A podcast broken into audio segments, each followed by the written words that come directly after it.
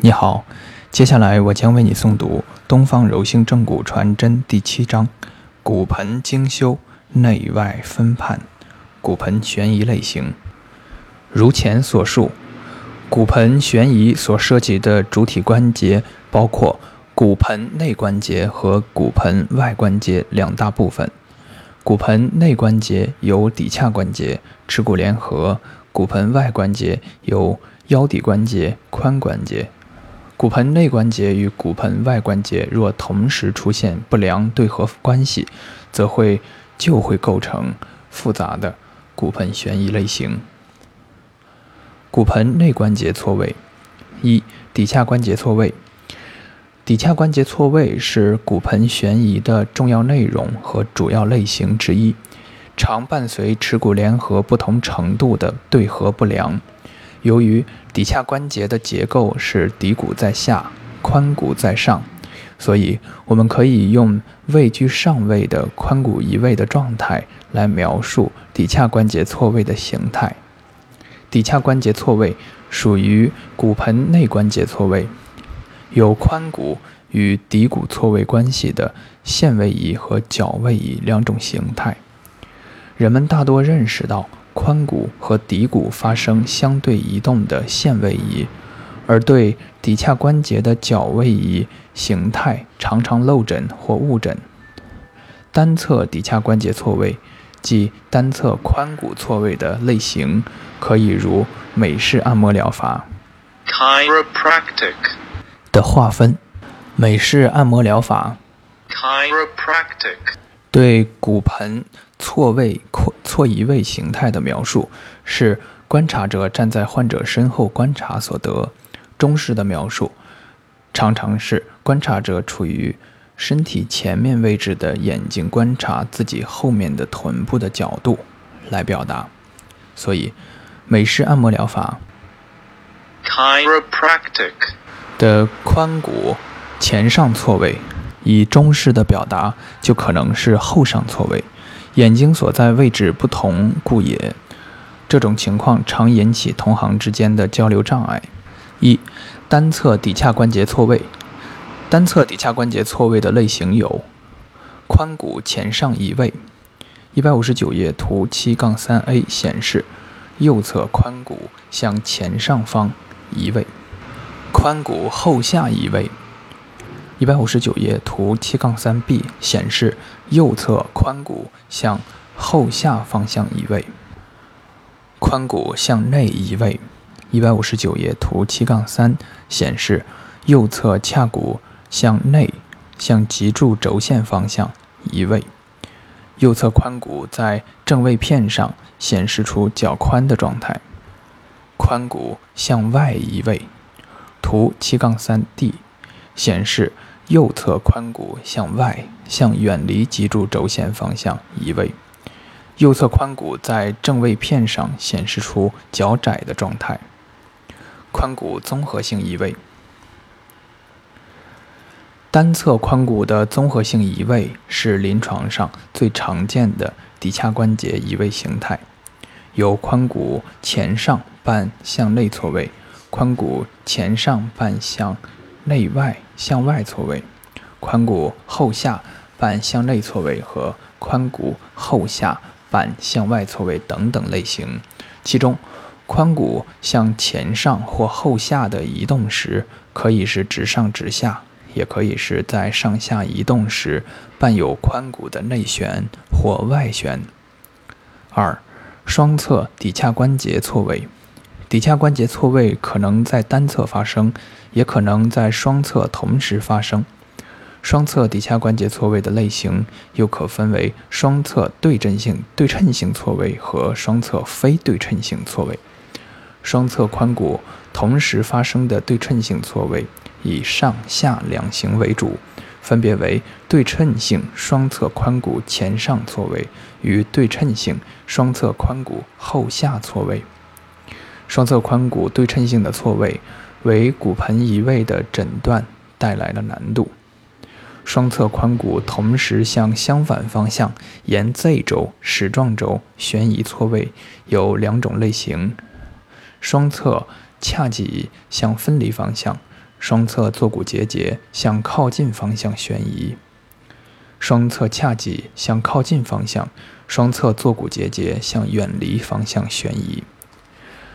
在双侧髋骨非对称性错位中，双侧发生不同方向或不同程度的错位，这样的情况是临床常见的，需要根据症状表现和触诊变构进行具体判断。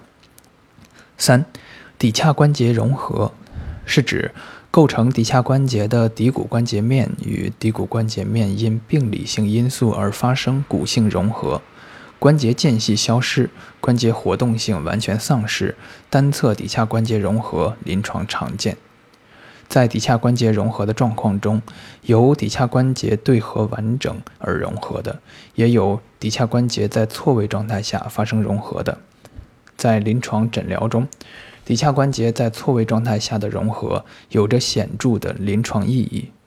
这一状态的发生。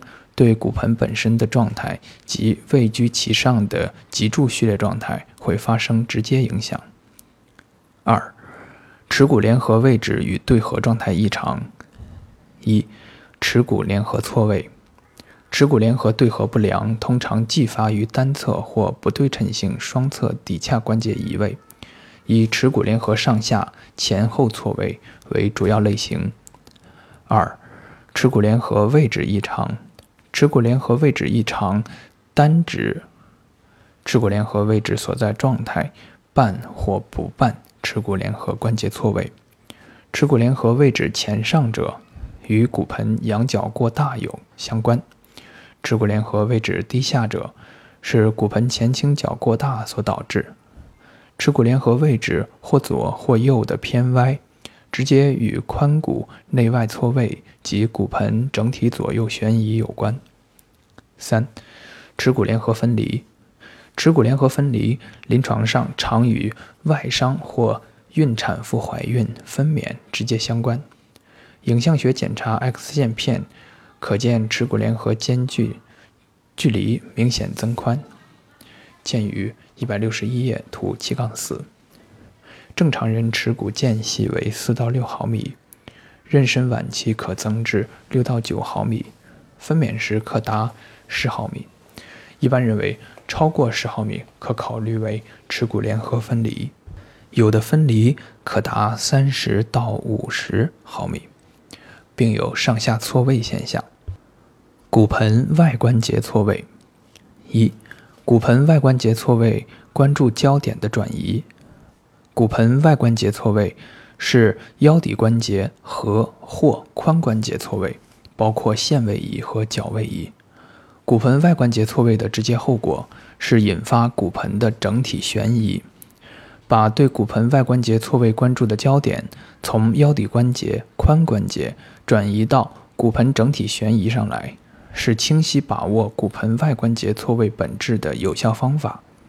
柔性正骨临床经验告诉我们，骨盆悬移最常见的类型为骨盆外关节错位，也就是说。骨盆的整体悬移在临床上最为常见。对于骨盆位置状态的查验，必须做到精细，有一分简陋，则有一分纠正不彻底。长期以来，骨盆整体性悬移一直没有被引起注意，骨盆整体左右旋转、左右侧倾以及前倾后仰等悬移形态，少为业界了解。或因手法技术难以达成精细化调整而未能得到重视，这样的情况至今仍然在骨伤手法界广泛存在。二、骨盆整体悬移的三轴分判：一、骨盆沿 X 轴旋转，骨盆沿 X 轴横轴旋转，由骨盆前倾角增大，见于一百六十二页图七杠二 B。和骨盆前倾角减小，见于一百六十二页图七杠二 C 两种类型。二、骨盆沿 Y 轴旋转，骨盆沿 Y 轴纵轴旋转，从上向下观察，有顺时针旋转，见于图一百六十二页七杠五 A，和逆时针旋转，见于。一百六十二页图七杠五 B 两种类型，刚才的图七杠二 B 和图七杠二 C 不是见于一百六十二页，是见于一百五十九页。三，骨盆沿 Z 轴旋转，骨盆沿 Z 轴矢状轴旋转。从骨盆后面观察，有向右侧侧倾和向左侧侧倾两种类型。图七杠四见于一百六十一页。不仅是耻骨联合分离。同时也有显著的骨盆向左侧侧倾。从后面观察，三，骨盆整体向上移位。骨盆相对于腰臀部皮肉结构整体向上的绝对移位为临床常见，以老年患者、久坐者多见，且跌倒外伤。从高处跳下等直接或间接暴力冲击骨盆时也可发生。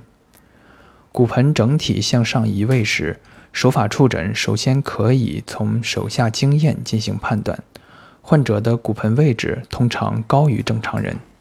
其次，触诊可以发现双侧髂脊上缘与第十一、十二肋骨间距明显减小，而且骨盆上移者。臀部下段的筋肉比较松弛，坐骨结节位置比较靠上。这一骨盆移位的特殊类型，在传统正骨疗法中少有涉及，然而其现实的临床意义不能小视。骨盆内外关节综合性悬移，骨盆内的。骶髂关节和骨盆外的腰骶、髋关节等多关节的复合错位，构成复杂的骨盆悬移状态。一、骨盆变形。构成骨盆的骶椎与两块髋骨，其中两方或三方同时发生以角位移为主的移位，不同步的移位，导致双侧骶髂关节发生角位移为主的紊乱，半或不半线位移。此时，骨盆变形便会发生，半或不半骨盆整体的悬移。二、水平骶椎半双髋后下错位，原本已经发生对称性后下错位的双侧髋骨，因代偿反应而可能出现骶椎点头，表现为水平骶椎，髋骨向前上旋转，腰曲增大等状况。触诊时，骨盆处于代偿后的位置状态，双侧髋骨处于正常位置，而骶椎点头，腰曲显著增大。意即，此时双侧髋骨处于正常的位置状态，是一种代偿后的假象，掩盖了其向后下错位的本质。将高高翘起的翘起的尾椎。为骶椎向仰头方向调整至正常位置后，即调整骶椎与双侧髋骨同步向后下方向旋转后，双侧髋骨就会显示出真实的向后下错位的位置状态。三、双侧髋骨后仰伴躯干整体下移或骨盆整体上移，此型老年人多见，具体表现为在重力作用下。人体上半身重量下压，导致腰骶角增大，骶椎点头，双侧髋骨发生代偿性角增大，骶髂关节发生角位移，躯干整体发生相对向下、靠近骨盆的移动，或者骨盆相对于臀部皮肉结构整体向上发生绝对移位。